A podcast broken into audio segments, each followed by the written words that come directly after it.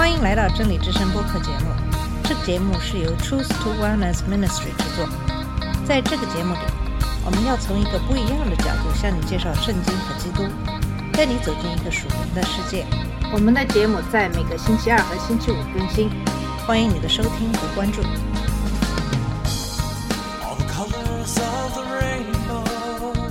你好，我是马军。上期节目跟大家分享的是《使徒行传》二十章一到十六节的经文，今天继续跟大家一起研读《使徒行传》二十章十七到二十八节的经文。在上期节目，我们跟随保罗走过了马其顿和希腊，鼓励他在第二次传教之旅中建立的教会。耶稣给教会的大使命是：凡我所吩咐的，都教训他们遵守。这是一项终身的工作，因为我们不仅需要不断学习新的知识，了解神以及神赐给我们的命令、原则和戒律，还需要不断提醒我们过去所学到的知识，并鼓励我们将这些知识应用到生活中。你不仅要知道它，还要应用它，这往往是最困难的。为了应用圣经中的真理，我们有可能必须打破旧习惯，建立新习惯，这可能是一项艰巨的任务。此外，情感因素有时也会发挥作用。我们需要鼓励来让我们再次行动起来，这就是我们需要彼此相交的原因之一。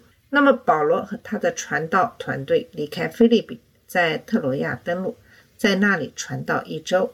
他们沿着海岸线快速航行，绕过以弗所，在以弗所以南的米利都登陆。保罗急于在节日之前赶到耶路撒冷。他知道，如果他去以弗所，就很难在那里停留很短的时间。这就是在《使徒行传》二十章十七节中继续讲述的故事。从二十章的十七到三十八节讲的是对以弗所长老的告别演说。首先是十七到二十一节，保罗的传道。经文是这么说的：保罗从米利都打发人往以弗所去，请教会的长老来。他们来了，保罗就说：“你们知道，自从我到亚细亚的日子以来，在你们中间始终为人如何？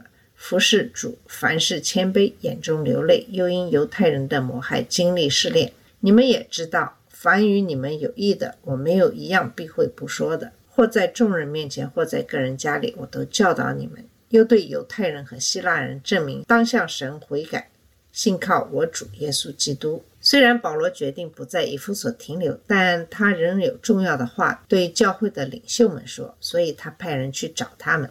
以弗所教会的长老非常重视听取保罗的意见，所以他们走了三十英里左右的路程来见他。当以弗所的长老们到达的时候，保罗向他们发表了每一位基督徒都应该知道、每一位教会领袖都应该了解和注意的重要讲话之一。那么，在十七到二十一节中，保罗一开始就提醒他们自己侍奉的榜样，这是每一个基督徒，尤其是教会领袖学习的好榜样。保罗说他是谦卑的侍奉主，这与我们现在很多的一些教会领袖因为获得领导地位变得骄傲的人形成了鲜明的对比。他们自视过高，导致傲慢，把其他信徒当作自己的仆人。有些教会甚至助长这种现象发生。因为教会的施工被说成是协助牧师的，那么尽管以弗所书四章十一到十二节清楚地表明，这实际上是相反的。牧师和传道人的存在是为了协助会众，装备他们做服侍的工，建立基督的身体。保罗在那里服侍，他尽心尽力地向他们公开或私下宣讲真理，以帮助他们为基督而活。他也是带着情感去做的。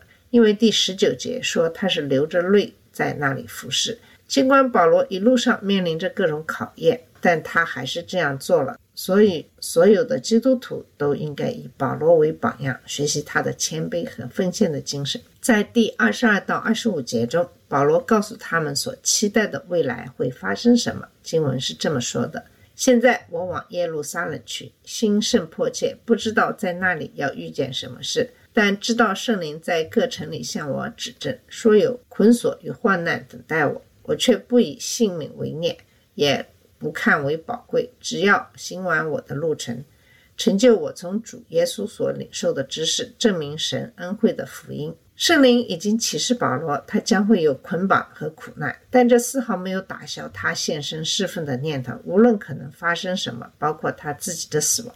保罗都致力于完成神赐给他的事工。这种献身精神应该成为每个基督徒生命的一部分，但一般是随着基督徒与主同行的过程中逐渐成熟而形成的。因为为了福音的缘故，将自己的生命置于危险之中，既需要对自己生命目的的理解，也需要对神的坚定信靠。这种愿意为基督承担风险的成熟度，应该是每个教会领袖的标志。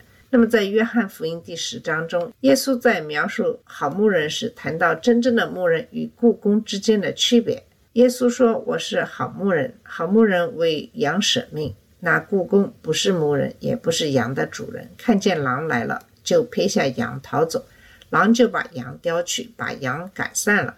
我是好牧人，我认识自己的羊。”自己的羊也认识我，正如父认识我，我也认识父。我为羊舍命。那么，虽然这段经文特别提到了耶稣作为好牧人的品格，但具体的对比是当时的宗教领袖与耶稣之间的对比。前者是以色列的牧人，但却是虚假的；而耶稣则是神差遣的以色列真正的牧人。在教会中，会有一些人拥有领导头衔和职位。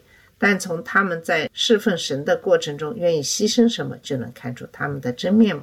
受雇者只是为了从中获得个人利益，一旦风险大于个人利益，他们就会为了自保而抛弃羊群。他们可能会冒充神的仆人，但他们是虚假的。保罗不是雇工，他在追随主的脚步。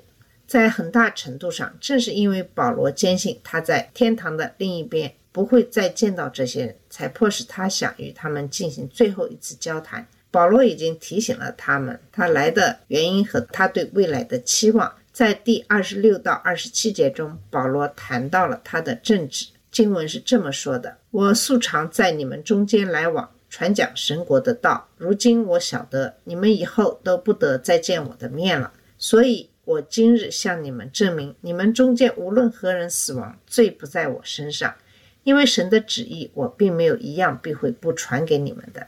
这里提到的是血债血偿。那么，来自以西结书三章十六到二十九节，在这段经文中，神对以西结说：“人子啊，我已指派你做以色列家的守望者。你无论何时从我口中听到一句话，就从我这里警告他们。我对恶人说：你必死。你若不警告他，也不。”出声警告恶人离开他的恶道，使他可以存活。那恶人必死在他的罪中，他的血我要向你讨回来。然而，如果你警告了恶人，而他不回转他的恶行或恶道，他必死在他的不义之中。但你已经解救了你自己。神赋予以西结的责任是，无论神告诉他什么，他都要向百姓宣告。如果以西结没有宣布神的警告，百姓因此而受苦，那么以西结的双手就会沾满他们的鲜血。另一方面，如果以西结确实警告了他们，但他们置若罔闻，那么以西结就是无辜的。保罗认为自己也有同样的使命，神赋予了他宣讲神的话的责任。保罗不得不传讲福音，甚至在哥林多前书九章十六节中说：“我若不传福音，就有祸了。”保罗忠实地宣讲了神的全部旨意，因此，即使他们不跟随主，保罗也是无辜的。宣讲神的全部旨意或真言，是传道人面临的最大挑战之一。首先，时间有限，不容易涵盖所有应该涵盖的内容。重点放在新基督徒的个人门徒训练上，其中一个原因就是要在相对较短的时间内，至少让他们对基督生活中。最关键的问题有一个大致的了解。如果有人表明了对耶稣基督的信仰，却要花上好几年的时间才能弄明白与神同行的基本含义，那就非常的可悲了。那么与时间限制相关的是攻克难关，要花费大量的时间来学习一般，以便自己理解，然后以人们能够理解的方式将其呈现给他们。有时传道人的时间有限，使他无法进行这。一些课题所需的深入研究。如果传道人在工作中懒惰或怠慢，那么这些课题就会永远不会被提及。其次是个人兴趣的问题。每个传道人都有自己喜欢的话题，而且很容易一直谈论这些话题。传道人想要像保罗一样宣讲神的全部教诲，就必须约束自己，超越自己喜欢的话题，去谈论神所宣讲的其他内容。这也是。为什么逐章逐节的学习圣经讲道是非常重要的原因之一。这样的话，专注于圣经讲解，可以让我们不落入只讲自己感兴趣内容的陷阱。最后还有恐惧的因素，对失败的恐惧使一些人专注于他们知道自己能够处理简单化的信息，害怕人们不喜欢所讲的内容，那么使更多的人不敢告诉他们神在许多问题上所说的话。人们似乎从来不介意听到别人的罪，他们似乎也不介意别人所犯的罪受到谴责。然而，人们一般都不喜欢听到自己所犯的罪，他们的反应千差万别。有的会为自己辩护，有的会说传道人的坏话，有的拒绝奉献，有的会离开教会。这就是为什么很多的教会传道人都生活在恐惧之中，更不要提普通的基督徒会众了。那么，保罗在宣讲神的全部旨意的时候，没有丝毫的保留。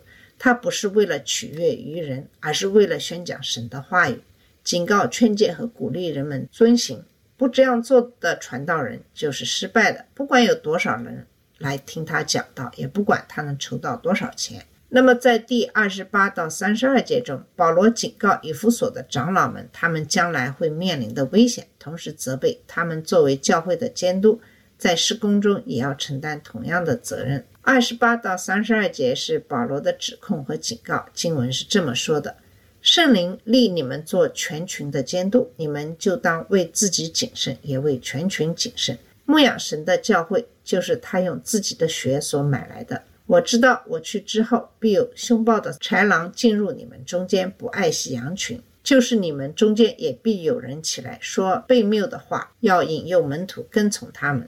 所以你们应当警醒，纪念我三年之久，昼夜不住的流泪，劝诫你们个人。这段经文非常的重要。为了履行神赋予他们照顾以弗所教会的责任，保罗必须执行这些真理。为了喂养和保护羊群，保罗和他的门徒必须与神保持良好的关系，并相信神能使他们实现他的旨意。保罗提到的第一个责任是，他们必须为自己警醒，然后再为其他羊群警醒。如果自己的状态不佳，就无法领导他人。这一训诫可能是不言自明的真理，但是对于任何担任领导职务的人来说，都是一个非常重要的提醒。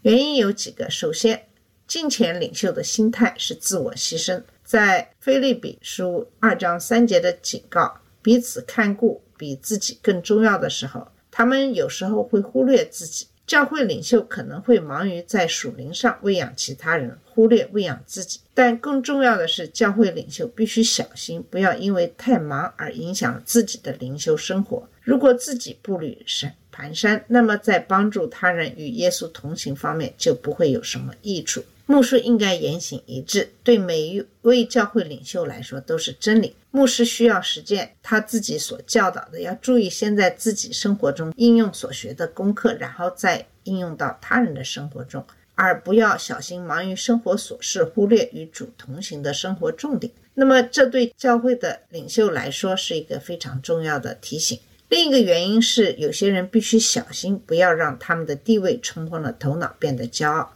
这里真正的危险是因为处于领导地位，就会有人把你放在神台上，给你各样的赞美，让你自我膨胀。这就是保罗在提摩太前书三章六节中对主教进行限制的原因之一，要求他不可出信主，免得自负，落在魔鬼的定罪里。那么，教会的领头人必须首先防备各种可能会使他们误入歧途、不配行其呼召的事情。魔鬼有各种的诡计，所以必须确保每天都穿上神所赐的军装。人们会出于各种原因施加压力，要求你做或不做各种事情。教会的领袖需要确保自己的注意力是在正确的事情上。耶稣多次警告人们，爱人的认可而不是爱神的认可是危险的。还有就是自私和骄傲，神抵挡骄傲的人，却赐恩给谦卑的人。教会的。带头人必须先看守自己，然后才能正确的看守他人。保罗在这里特别嘱咐长老们要做到这一点，并看护所有的羊群。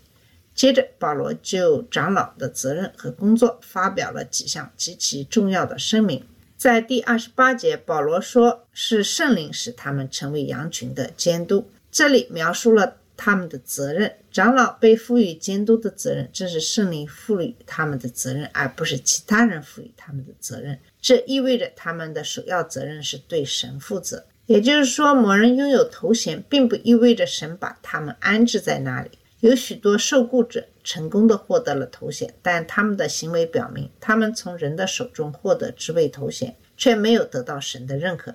无论是什么头衔，做传道工作的人才是神所拣选的人。这就是为什么在提摩太前书三章一节中，保罗强调的是要立志做好监督的工作，而不是这个职位本身。接下来的所有资格都与开展这项工作的能力有直接关系。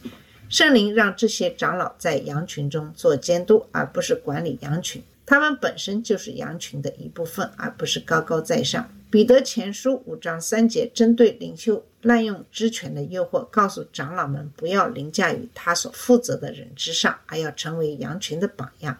虽然教会领袖必须有正确的属灵恩赐来履行他们的职责，也必须达到一定的属灵成熟度，但他们仍然只是门神。恩典得救的罪人，换句话说，牧师也是人。那么，与长老的责任和工作有关的第二个重要陈述是二十八节的下一句话：“牧养神的教会，就是他用自己血所买来的。”这句话的第一部分是长老们要完成的工作，他们要牧养神的教会，牧人要喂养和照顾羊群，为此他们传讲和教导神的话语，并在必要时鼓励劝勉。